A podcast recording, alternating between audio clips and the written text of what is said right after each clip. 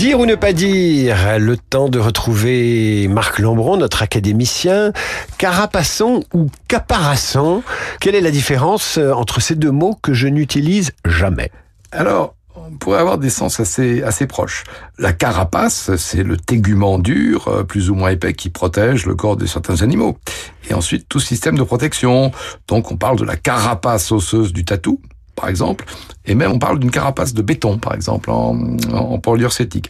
Caparasson, c'est l'armure de guerre d'un destrier au Moyen Âge, puis la housse d'apparat dont on couvre les, les, chevaux pour les tournois, pour les cortèges. Donc c'est très proche en fait. C'est très proche euh, phonétiquement. Alors on, pourrait être indulgent avec ceux qui euh, emploient les formes carapasson et carapassonné, mais enfin c'est caparasson et caparassonné. J'y reviens. On dira, c'est compliqué. Le cheval du picador porte un caparasson de cuir. Et on ne dit pas le cheval du picador porte un carapasson de cuir. Ce n'est pas une carapace, c'est une, une, caparace, si j'ose dire.